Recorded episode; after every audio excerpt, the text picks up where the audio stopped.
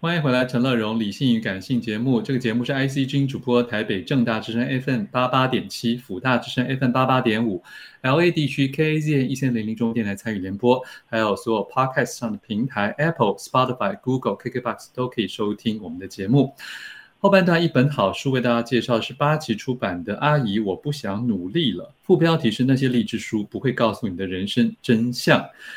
欢迎我们的老朋友总编辑富察，富察你好。是，嗨，乐荣好，大家好，又来了。是，今天介绍的书其实也是我们节目的老朋友刘仲敬老师的新书啊，可是所有跟他的书名跟之前所有的历史书书名不一样。对，阿姨是谁呀？对呀，而且是一个听起来好像是。伪装成励志书的书，这样。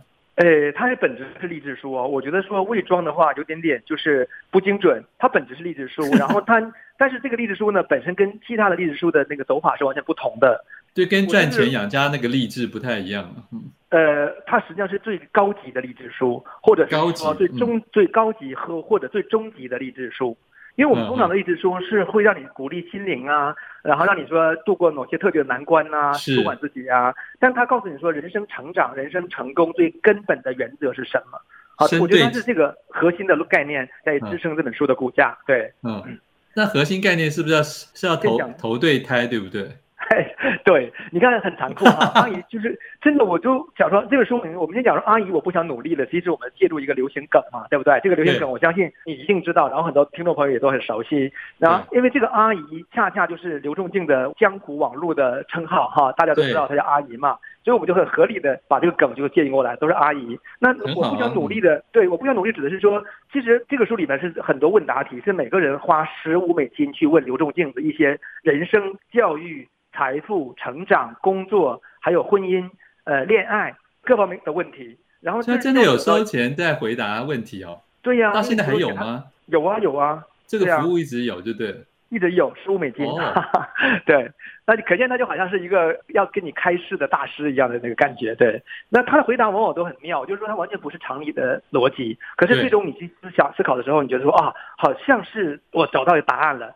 问题是你真的按照他的答案走，你你会找到这个结果吗？我觉得不是我们常规的那个那个思思考方式能可以解决的，所以要深层的掌握他的所有的体系跟理论，包括你刚才说的那个什么投对胎。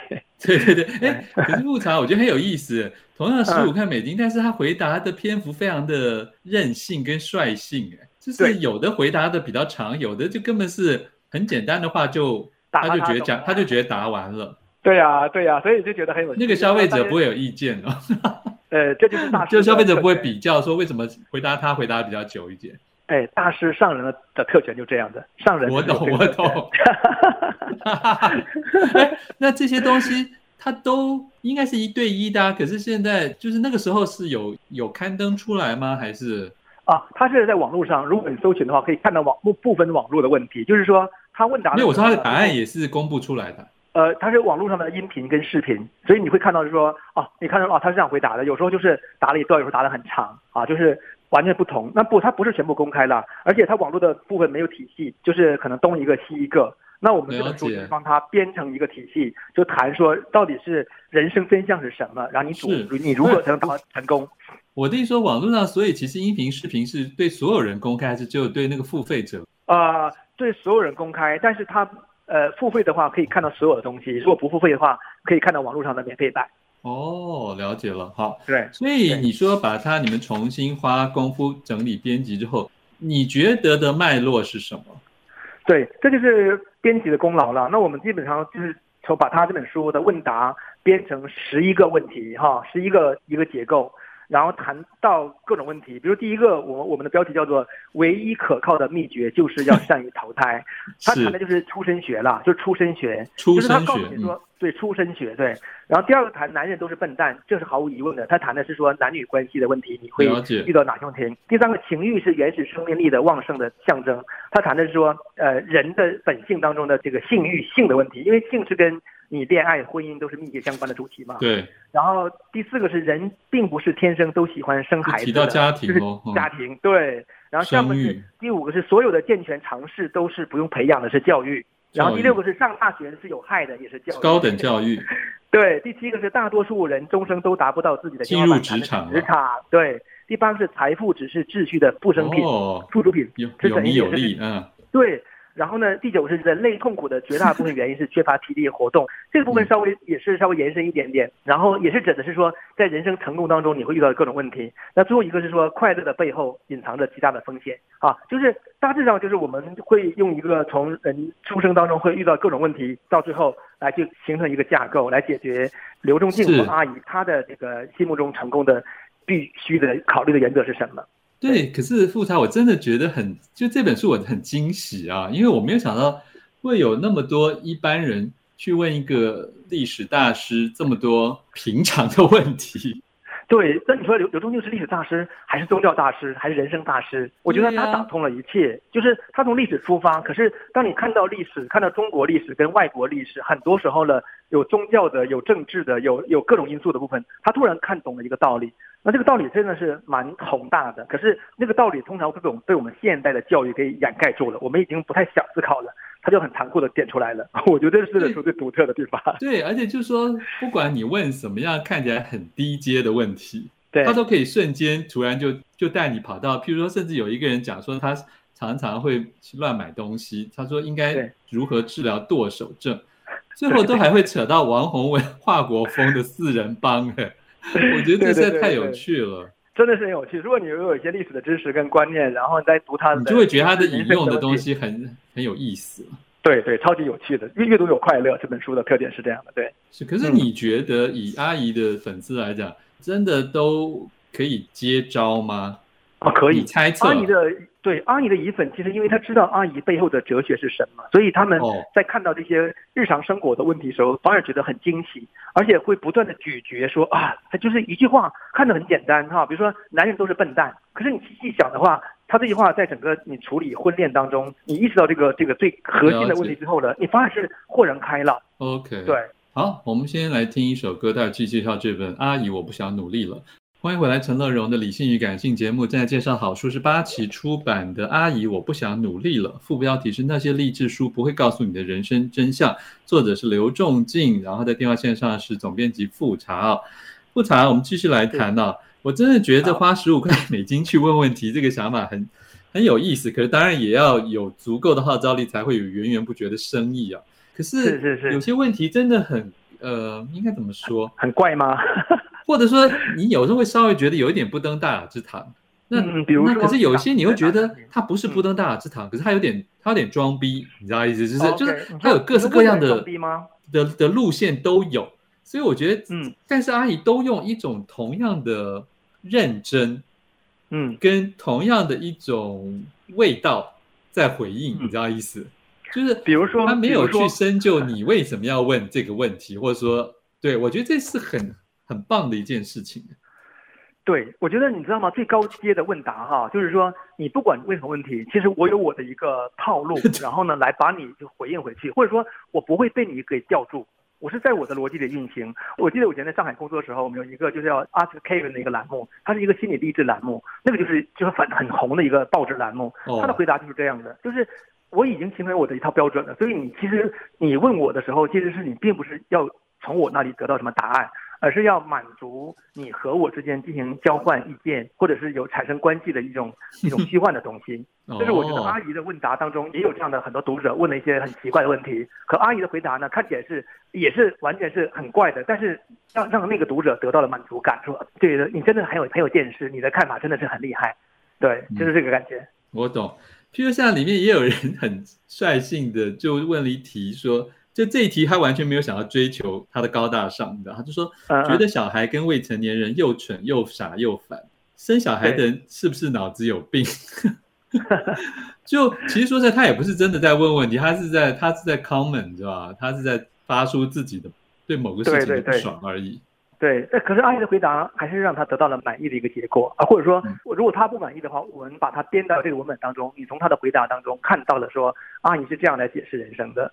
对，因为他在里面还是就直接提到阶级问题，对不对？他说能选择生或不生，就我先不管到底小孩子是不是又蠢又烦，光是选择生或不生就已经是个中产阶级的现象。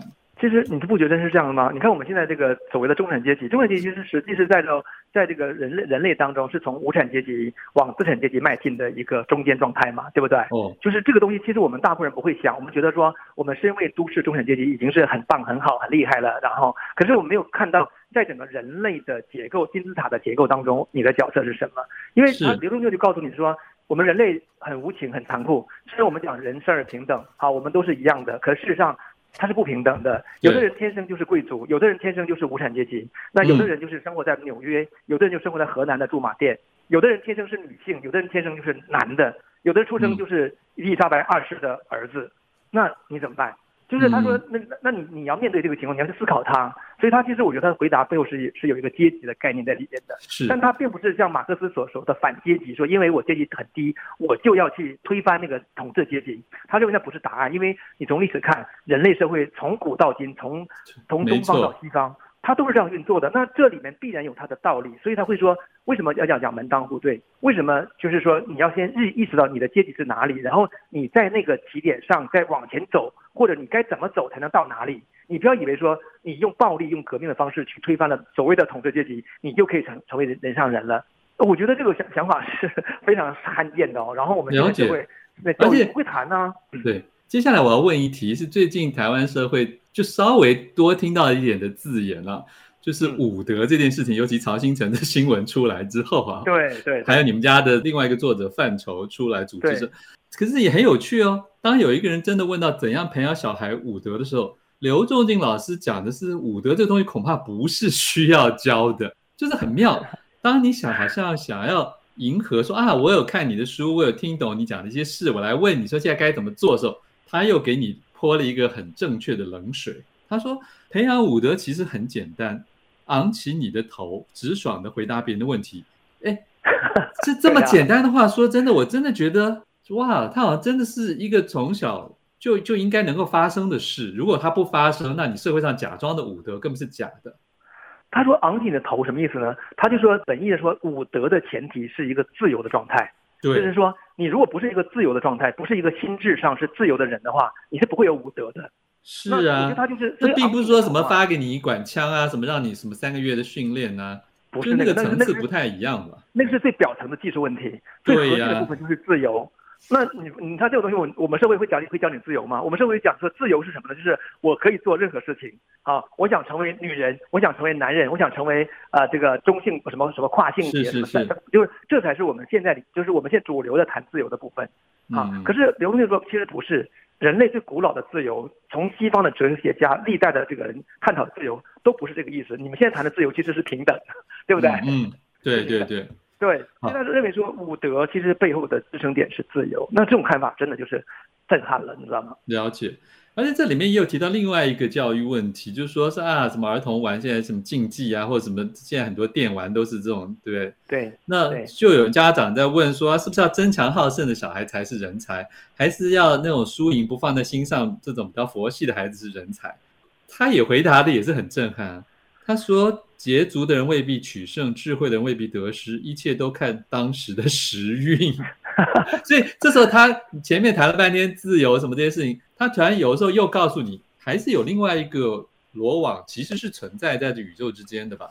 对，其实那个呃，那个乐柔，你自己是做这个做星象跟这个做命理的吧？啊、对不对？命理你就很清楚是说，嗯、人生当中既有你自己主动能能动性的部分，又有很多。被固定的部分，那我觉得你这个认知系统你不能错乱啊！你如果错乱的话，你就完全是就摸东提事了。但是你认知系统清楚的话，你可以在这样一个情况下，去找到一种可能最适合你的可能的的出路。我觉得这个应该是我是我是这样解释的啦，就对了。就好像我现在做出版，我觉得那个很简单，就是我的系统当中，我不可能说我现在把自己当成一个啊英国皇室出身的一个系统去思考问题，我必须基于在台湾这样一个很小的呃市场结构下。然后我又喜欢做人文的出版这么一个结构下去去思考问题，但这个东西你不能够不去面对吗？很多人就完全忘掉了自己的那个周边的环境，去想一些这个很遥远、很空泛的东西了。其实你讲到这个看清楚自己的位置跟脉络这件事情，就在后面第九十七题也讲到了，就是有人终于问了他说、嗯、啊，您十分擅长透过各种表象跟意识形态的干扰来看清事物的实质，这是什么原因？结果他也很谦虚，也算是很实质的，就是说每个人都会看地图啊，只是要看你的目的。那你搞清楚你的目的，你就知道怎么样去去无存精了啦。啊，那这里面他其实就在告诉大家，他很清楚他到底要看什么东西，他是目前的策略是什么。一个自由的人呢，就是很清楚自己是谁，自己要往哪里去，然后不是说被外界的各种因素说啊，考大学很好，考理科很好，哎、电子产业很好，然后什么我就去干嘛？不是那样。或者某一个新闻出来了，嗯。对对对，他不是随波逐流的，他是一个内心很笃定的一个自我。你必须知道你的自我，哪怕它很低，像尘埃一样低，可是你清楚的话，你可以慢慢往往上走，你才会成功。好，就我觉得这是阿姨这个书，可能就是用我们大白话讲的最核心的一些元素，所以它卖的也很好，因为它确实跳出很多那种传统励志书的那个样子，然后很多人觉得哇，原来是这样的，就是往外扩散的很快。好，所以我觉得这对啊，这这本书真的是刘仲金另外一个。很奇特的入门学啊，你知道？对对，对，我说的对，不见得是真的通往他的所有的历史书，可是至少对于他想带来的一种人人怎么活的，人怎么学，你知道，人怎么思，我觉得有很大的帮助。嗯。对对对，所以我们就我们就说本书是不假装政治正确嘛，然后本书呢也不是那个呃呃，本书的是最硬核的阶级提升，就是其实我们在文案当中其实把这本书的核心的概念全部讲已经写完了，而且这些文案就是我们的复查总编辑写的啊。呃是，所以呢就变成。读者说你要变成你要常阅读，翻好多遍，然后去想说它有没有道理，它它会不会真的帮助到你？OK，我觉得这就是读者的这个功课了，对。好，时间到了。谢谢富察，谢谢谢谢乐荣，谢谢大家。我们来听张信哲、薛之谦所带来的《你不是一个人》，至少你还有阿姨。想看更多陈乐融文章跟讯息，欢迎上我的官网陈乐荣自选集。和大家说拜拜。富广建筑团队邀你一起富学好礼，广纳好邻。